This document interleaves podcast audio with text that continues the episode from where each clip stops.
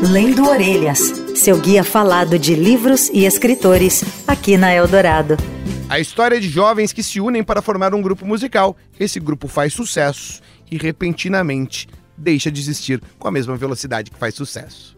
A efemeridade desse sucesso também é refletida pela internet. E esse é o mote de Vida Instantânea, novo lançamento da Panda Books, que tem a autoria de Marcelo Duarte e Penélope Martins dois veteranos da escrita infanto-juvenil, eles se uniram para ir muito além da escrita. Vida Instantânea trata também de músicas que existem de verdade e também conta com ilustrações muito bacanas. Mas mais interessante do que eu contar para você são os autores que apresentam para gente qual é a real história de Vida Instantânea. Vida Instantânea é a história de seis garotos, né? Três meninos e três meninas que vencem um reality show é, e formam uma banda batizada de Sweet. Né? E a Sweet ela faz muito sucesso num gênero novo criado por nós chamado Candy Pop, que são músicas jovens e bem açucaradas.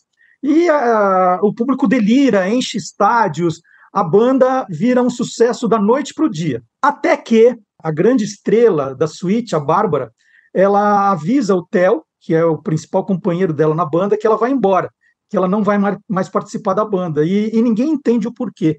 E esse é o grande mistério que conduz toda a história.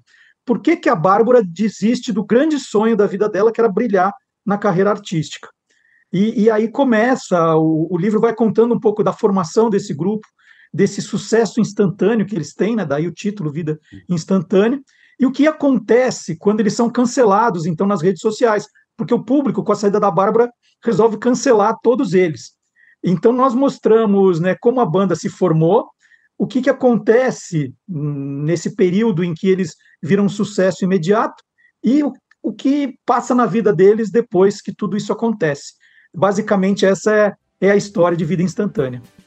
Outra coisa interessante de vida instantânea é o fato da banda se chamar Switch, assim como outra banda do hard rock do final dos anos 70 e começo dos anos 80, que teve um estrondoso sucesso e acabou se desintegrando, assim como a banda fictícia. A Penélope conta pra gente se isso foi proposital ou se é uma mera coincidência. Na verdade, o, a, o, o Marcelo tinha sugerido um nome é, para essa banda que era Lollipop. E aí, Igor, eu, eu já tenho 50 anos e eu sou do tempo que Lollipop era nome de meia calça, sabe? Aí eu falei para ele assim, não, vamos colocar Sweet, que é um nome que cola mais fácil, assim, um nome e sinceramente não tem nada a ver com a banda que você citou e que eu vergonhosamente vou ter que admitir não conheço, vou ter que ir atrás de conhecer, porque olha, foi uma coincidência aí do destino, viu? Porque realmente na história a banda desintegra e tem um, uma busca de um dos personagens por essa personagem que some, que realmente ela, ela fala que ela vai sair, mas o que o Marcelo não contou é que ela desaparece. Ela desaparece mesmo, ninguém tem notícia dela. E aí um dos integrantes passa a buscar pistas para saber onde que ela está e por que, que ela desapareceu. Né? Então ele começa a achar que tem algo mais grave do que uma decisão de simplesmente ficar fora dos holofotes. E realmente a coisa é grave. Mas aí isso a gente não vai poder falar, assim, né? Vai ter que ler o livro. Talvez o ponto mais interessante de Vida Instantânea seja esse cruzamento de mídias, a escrita, a cantada na música e também as ilustrações. Eles contam pra gente um pouco como foi esse processo. Confessa, Marcelo. A história das músicas é a coisa mais louca que você pode imaginar, Igor, porque é, quando a gente foi escrevendo o livro juntos, a gente começou a trabalhar no Google Drive e, e um deixava recado para o outro, né? Então, olha, eu fiz essa parte, eh, cuida disso. E coube a mim meio que inventar esses nomes da, das músicas, né? Uhum. Então, como era a, a, banda fazia esse esse gênero açucarado, todas as músicas tinham nomes que lembravam de alguma maneira algo doce. Então, eles gravam, por exemplo, uma música Romeu e Julieta. Então, eu falei assim: ah, Romeu e Julieta, né? Que é goiabada e queijo. E, e, tem essa coisa do casal romântico. E aí eu deixava um recadinho para Penélope. Penélope, a, Penélope é uma grande compositora, tá? Hum. Poeta, compositora. O grande, o grande é, é, é, é, Vamos lá. A modéstia pode te impedir, mas não a mim, Penélope. Aí eu deixava um recadinho, Penélope, cria um refrãozinho pra música, só pra gente fazer uma graça aqui, né? Aí vinha a música seguinte da banda Sweet, que era Ondas de Marshmallow, uhum. porque eles iam gravar no, no, numa ilha do Caribe. Então eu deixava um recadinho no texto. Penélope, faz um, um refrãozinho aqui também. E eu fiz isso ao longo de oito canções que aparecem no livro. Hum. E aí, o, o, com tudo pronto já, o livro já na última revisão, a gente só tinha que falar, ok, vamos, vamos, vamos imprimir. Aí me deu uns cinco minutos e a gente estava batendo papo é, numa tarde, numa noite. Eu falei, Penélope, o que você acha? Se a gente, né, já que tem um refrãozinho, é, já que o nosso livro, eu falava para ela, já que o nosso livro com certeza vai virar musical, vai virar filme, a gente já podia facilitar a vida do produtor. Você podia compor, você já tem o refrão, compõe as oito músicas e a gente acha uma banda para gravar. Aí a Penelo fez um silêncio assim, mas topou. Mal sabia ela tudo que ia acontecer depois disso, né, Penélope? É, foi uma loucura, porque ele fala assim que eu tinha feito o refrão das músicas. É uma, é uma mentira isso, gente. Era, era assim, eram duas linhas, sabe? Tipo, tava rolando uma conversa entre os personagens, aí aparecia lá, Ondas de Marshmallow. E assim, os próprios personagens da banda criticavam o repertório que eles tinham que gravar. Então, um falava para o outro, nossa, a gente agora a gente vai ter que cantar isso, olha essa letra. Rolava uma coisa assim da, da banda, porque é uma banda de eh, que é formada por uma por uma agência, né? Por um, é, é, um, é um case de marketing, vamos uhum. dizer assim. Vai, eu fazia assim duas linhas aqui, e elas serviam meio que como uma ilustração, junto com as ilustrações do Piqueira, do Gustavo Piqueira, que iam entrar depois. Então entravam aquelas, a, aqueles versos ali, sei lá, duas linhas, três linhas. Quando o Marcelo falou para mim, olha, o que, que, você acha de escrever essas canções? Eu achei que tinha umas cinco. Uhum. Não, mas tinham oito. E o detalhe, Igor, é o seguinte: duas eram da suíte, mas as outras seis eram de personagens diferentes. Ou seja, você imagina o que é ser letrista na imaginação de um personagem que você inventou, que tem uma tal personalidade, e o outro tem outra personalidade. Então eu tive que meio que fazer um, uma sessão, né? Evocar todos os personagens, falar, vamos ficar aqui ao meu redor, porque eu vou ter que escrever uma letra para cada, cada um de vocês. Mas foi uma experiência intensa e, e, que valeu a pena, porque, porque na leitura do livro está tá muito divertido isso de você ir lendo e aí entra a ilustração do Piqueira, entra um QR Code e aí você vai uhum. misturando essas linguagens tão diferentes e que dialogam tão bem, né? E a banda apareceu. E não foi exatamente uma banda, foi um produtor. O Marcelo fala pra gente do trabalho do Rodrigo de Giorgio na confecção das músicas. É, o Rodrigo de Giorgio é, é amigo meu, ele é um produtor musical, ele, ele, é um cara muito talentoso que hoje mora em Portugal, está cuidando de um estúdio lá. E na hora eu lembrei dele, assim, falei, putz, o Rodrigo, ele vai topar esse projeto. A filha dele é uma cantora muito legal, que na nossa cabeça poderia combinar perfeitamente com a voz da Bárbara. E o Rodrigo topou, ele e a Penélope ficaram uma semana inteira colocando a melodia, acertando a letra, e depois ele precisou de mais um mês para gravar. Então foi a, é, de fato, oito mãos e mais duas vozes depois. e a história de uma banda que se une, faz sucesso e se desintegra já não é novidade no mundo real e também não é novidade no mundo audiovisual. The Wonders, Quase Famosos e Commitments são algumas obras audiovisuais que contam esse tipo de história. Mas a literatura, para mim, é uma novidade. Eu perguntei para os autores como foi explorar isso no livro. Olha o que eles falaram. Tem, a gente tem recentemente, Igor, o, é. Days Jones and the Six, que podia Também. entrar nessa categoria, é, e que eu e, e, foi engraçado, porque embora a gente tenha muita, eu não digo semelhança, porque são bandas muito diferentes, claro. mas eu descobri o livro do, da Days Jones depois que o nosso já estava muito bem encaminhado numa palestra que eu fui dar numa escola no interior do Rio Grande do Sul, e eu, eu contei, né, o livro que a gente estava fazendo, e a pessoa perguntou: Ah, tipo Days Jones? Eu, hã? é? Aí eu fui procurar e, e, fui ler, obviamente, depois assisti a série. É, então, assim, entra, entra nesse caldeirão que você colocou.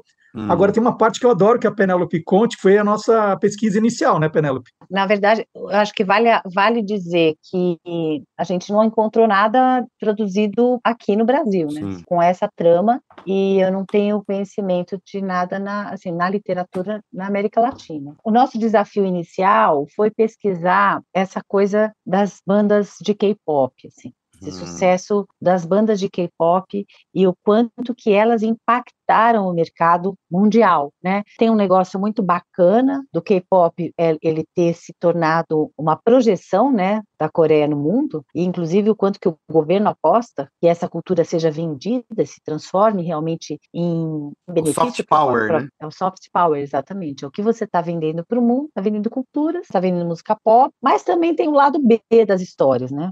Tem, a gente tem as, as bandas formadas por jovens adolescentes que são que, que tem que mergulhar na, em ensaio, enfim, de aulas de canto, aulas de, de, dança, longe da família, estudando aonde dá, e presos a contratos, tem histórias terríveis de contratos, de agentes.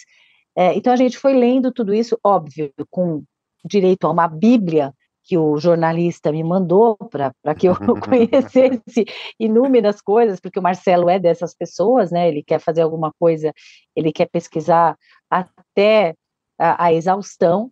Então a gente, eu tinha material em casa, o Marcelo também. A gente, a gente nós somos ainda pais de de adolescentes, né? É, então a gente tinha também uma referência deles muito forte, a opinião deles contava muito, as referências dele. A minha filha teve uma fase K-pop muito forte, uhum. Saiu, né? Foi para outras coisas, porque água mole em pedra dura tanto bate até que fura, né, Igor? E a gente vai batendo assim com outras, com outras referências. E uma hora, uma hora acontece. Mas todo mundo tem uma fase muito pop, né, muito imediata, tal. Foi um fenômeno muito grande, ainda é, né, o K-pop. Então acho que assim, a, a, a, gente tinha essa referência. A gente tinha uma referência também do, da, dessa coisa do sucesso imediato, sabe? Alguém vai me descobrir, eu vou ficar famoso e a minha vida pronto, já está resolvida, né? Que a, a, a rede social ela traz com força isso, né? Essa angústia pelo sucesso, custe o que custar, né? E a gente tinha que lidar com isso também com a responsabilidade de dizer assim, bom, vem junto, tem, é um efeito estilingue, assim, meio, né? De uhum. projeção e de retorno para o nada, para o ostracismo, e para uma coisa às vezes até pior, porque você não tinha nem preparo para viver determinadas experiências. E aí, nisso tudo, a gente misturou um monte de outras coisas. A história tem, assim, tipo, umas três camadas de tempo, assim. Tem o, o uhum. tempo da banda fazendo sucesso, tem o pós-fracasso e tem um, um, lugar intermediário em que o Theo, que é um dos pro, protagonistas da banda, mas que é a voz narrativa, ele vai buscando por essa integrante que sumiu, que desapareceu. E, e eu tenho me tocado o quanto que a gente tem, a gente ressignificou a construção do masculino, da presença masculina, de uma voz narrativa masculina com o Theo, né? Que o quanto que ele é, ele é uma construção bonita, assim, sabe, de masculinidade, sabe? O quanto que ele acredita nessa mulher que desapareceu, o quanto que ele tem referências fortes da mãe dele, o, o quanto que ele é integrador, o quanto que ele é acolhedor, né? Eu tenho me tocado cada vez mais que a gente escolheu vo uma voz narrativa acertada, assim, no TEL. E a relação com a internet, o cancelamento e todos os desdobramentos que a gente vê na contemporaneidade estão dentro de Vida Instantânea. O Marcelo e a Penélope comentam pra gente um pouco desse processo na construção do livro. É, quando a gente Marcelo. começou essa, essa pesquisa, Igor, a gente, é, além de falar de bandas que tinham um sucesso só, ou que acabaram muito depressa, que era um dos temas, é, nós procuramos também histórias de integrantes de bandas, principalmente bandas brasileiras, que acabaram e que a gente queria ver o que o, o, o, que o destino tinha reservado para esses integrantes. Né? Então a gente foi atrás de Dominó, Ruge, sabe aquelas matérias que, que fim levou, né? para entender um pouquinho dessa questão do, do que acontece depois que a fama desaparece. E isso numa época em que ainda a gente não falava em redes sociais, né? É, é, eram bandas que, na verdade, tinham algum problema com os integrantes ou cansavam, né? Porque a gente ouvia a exaustão e, e elas acabavam. E a gente trouxe para esse, esse modelo para os dias de hoje e começou a mostrar né, como esse sucesso muito rápido mexia com a cabeça dos integrantes, né, a ponto do menino falar assim: Poxa, meu pai batalhou 30 anos e hoje eu vou lá, faço uma dancinha numa rede social e ganho mais do que o meu pai ganha o, o mês inteiro. E, e, eles observando essas coisas. E, e, o pai falando, filho, você precisa estudar. Ele falou, pai, com o dinheiro que eu ganho eu compro a faculdade, se eu quiser, né? Então eles começam a, a, a se sentir muito donos do, né, de tudo. Eles tinham uma, eh, eh, eles podiam tudo. E a gente tem cenas, né, sem querer dar muito spoiler aqui, mas de um fã, quando eles vão para o Nordeste, que erra o nome da banda e eles meio que brincam com isso, né? De, de não se importar com isso. É, questão de misoginia, misoginia, a gente tem um personagem que é muito esse personagem do Red Pill, né? Do ah, eu sou gostoso, todo mundo me quer aqui na banda. Eu acho que a gente soube usar os personagens para falar de tudo isso que está acontecendo. Então, esse sucesso é acompanhado de, de várias situações como essa que você diz. Seria impossível, no meu caso, e o Marcelo sabia disso quando a gente começou a trabalhar juntos, é, a gente não entrar nessas discussões, né? Porque sempre que eu, que eu escrevo, eu acabo, eu acabo uhum. dando um jeito de falar dessas questões, né? É, mas eu, eu reforço, assim, é, é urgente que a gente entenda também os aliados, sabe? Então, enquanto mulher, eu escrever e falar com as outras mulheres sobre feminismo, por exemplo, sobre misoginia, é muito. Tem as dificuldades, né? Eu, eu encontro mulheres que, que é, colocam resistência a esse tipo de debate, mas é a resistência é muito maior dos homens, assim.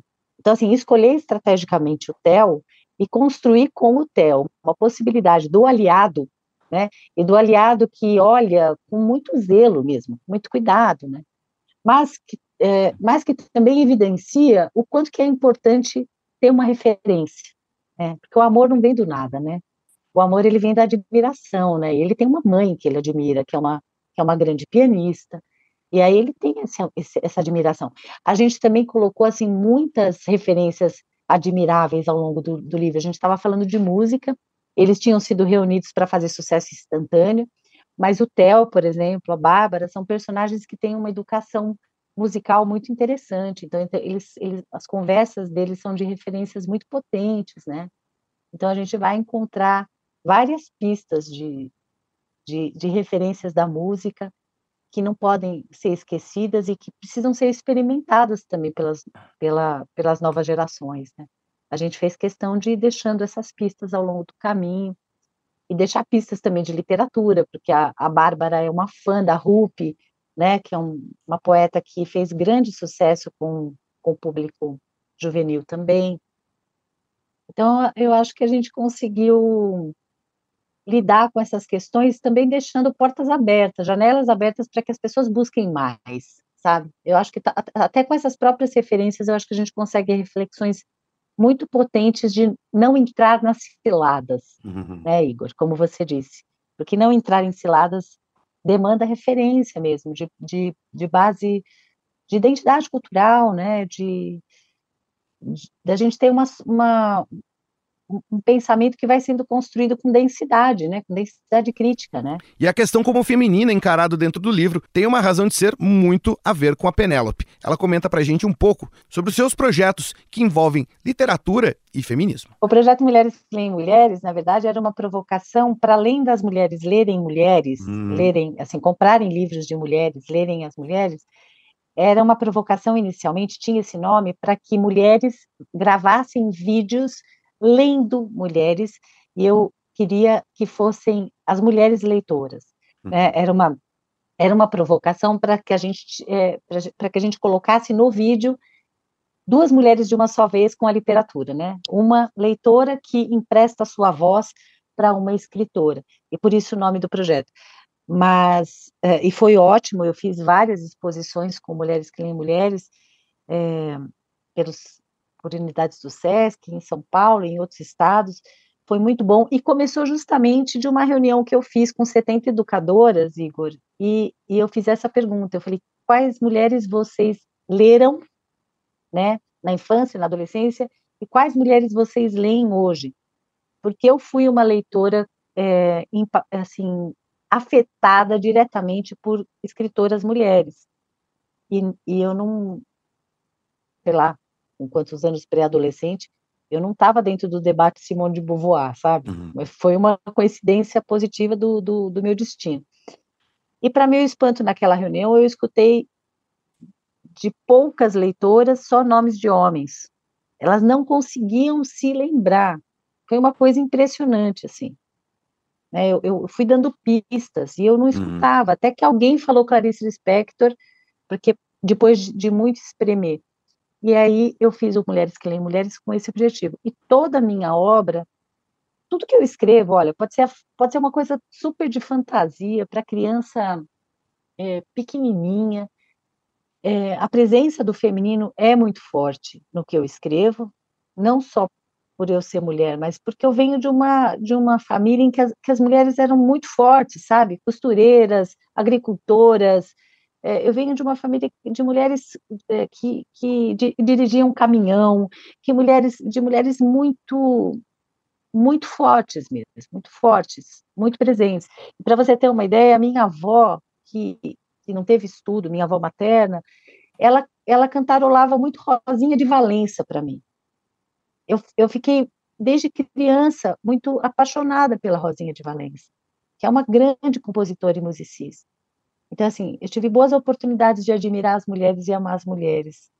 E eu concordo com você, com você. Os homens precisam aprender a amar as mulheres. Os homens que amam mulheres são aqueles que as admiram.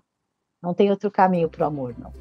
Eu aproveitei também o encontro do Marcelo com a Penélope para a gente entender um pouco como o mundo literário tem encarado a literatura infanto-juvenil, sobretudo por uma declaração que foi feita ali no entorno da Flip, não dar tanto destaque para esse tipo de literatura. Vamos ouvir o que eles falaram. Bom, na verdade, não foi só na Flip, né? É, esse movimento é, a gente vem falando já há algum tempo e passa pela Bienal, é, passa pela aquela feira do livro da revista 451, que é muito comum, né? Como assim, você vai em churrascaria, né, Igor? Aí tem aquele espaço kids, né? e, e os, os autores de literatura infantil e juvenil, eles viram meio os, é, os tios do espaço VIP, né? Enquanto o pai vai lá assistir uma, uma palestra com um autor, né, que teoricamente é o, é o importante, está no palco principal, é, os, os autores eles meio que estão lá para distrair as crianças.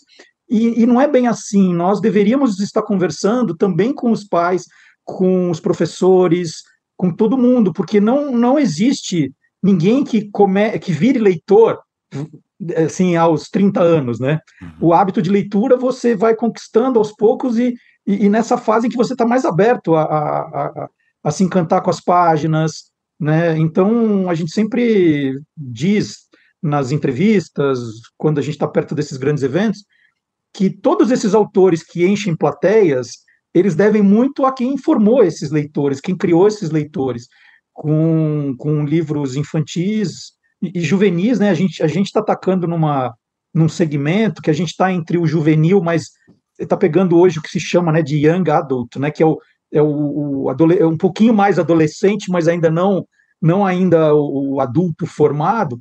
A gente está atuando numa, numa, num segmento que é muito desafiador, que é um, um, público que já começa a querer parar de ler, que acha que a leitura já não é tão importante quanto ficar ali tentando, é, sei lá, é, nadando naquela piscina infinita que são as redes sociais, né, zerando o YouTube. É, a gente está num segmento muito importante que faz essa ponte entre o, o leitor informação e o leitor formado. Então a gente tem falado bastante sobre isso, e a Penélope é uma das pessoas mais engajadas nisso, de que está na hora das pessoas repensarem né, o papel desse tipo de literatura que a gente faz, né, tirar a gente do, do só para distrair as crianças, mas falar com crianças, e a gente faz muito isso, é importante, falar com os professores é importante, falar com os pais é importante, e, e, e, e tem que ser dado a devida importância para o trabalho que a gente faz. Tem uma coisa muito curiosa, sabe, Igor? O, o, nós tivemos dois romances belíssimos publicados recentemente no Brasil, que eu gosto muito, que é o Torturado e o Som do Rugido da Onça. Torturado do Itamar Vieira Júnior e, e, o Som do Rugido da Onça da minha amiga queridíssima Micheline Verunsky. E são livros impactantes justamente porque eles trazem nas cenas iniciais a apresentação de protagonistas crianças. São essas crianças que conduzem a essas narrativas. Eu não vi nenhum debate em que a Micheline ou Itamar estivessem no palco junto com quem pensa a infância hoje no Brasil. Quem vai no chão da escola rural, no chão da escola da cidade, na escola pública, na escola privada. E esses leitores nossos, é, jovens, adolescentes, são os leitores, são os leitores e que na última eleição estava todo mundo pedindo: tire o seu título, você precisa votar, a gente precisa que você vá votar. E quem escreve para esse leitor de 16 anos? Então, assim, é urgente a gente pensar que falar sobre chão de escolas, falar sobre desenvolvimento leitor, é falar com quem escreve, pensa, pesquisa a infância, a adolescência. E isso se faz é, de, de maneira é, democrática e intergeracional. Não existe, existe boa literatura. Então, assim, acho que a gente tem condição no Brasil de chamar para palcos principais pessoas que são realmente comprometidas com o desenvolvimento leitor, com a identidade cultural desse país, e sair um pouco dessa coisa mais da, da panelinha, sabe? Do olha, isso aqui é para esse grupo, isso aqui é para aquele grupo, né? É, porque senão a gente não vai avançar e efetivamente a, a, a luta é muito grande e árdua para a gente desenvolver a leitura como se deve no Brasil, né? É uma luta muito árdua. Vamos ver, eu acho que o Bruno tocou num ponto. Eu fiquei muito feliz quando eu li. Eu fiquei muito feliz, porque eu comentei lá, fiz meus comentários. Eu fiquei muito feliz porque várias vezes que eu vou para as redes sociais para fazer textão sobre isso, até colegas meus, menos o Marcelo e outros que apoiam, mas até colegas muito próximos vieram falar para mim: não faça isso, nunca mais vão te convidar para um evento. Mas felizmente eu sou muito convidada para as escolas e, e talvez seja lá que eu, que eu devo estar. Então, vamos lá, vamos em frente, né? Marcelo Duarte e Penélope Martins, autores de Vida Instantânea, novo lançamento da Panda Books. Um prazer poder conversar com esses dois. Semana que vem tem mais Lendo Orelhas, mais novidades do mundo literário para você aqui. Até semana que vem.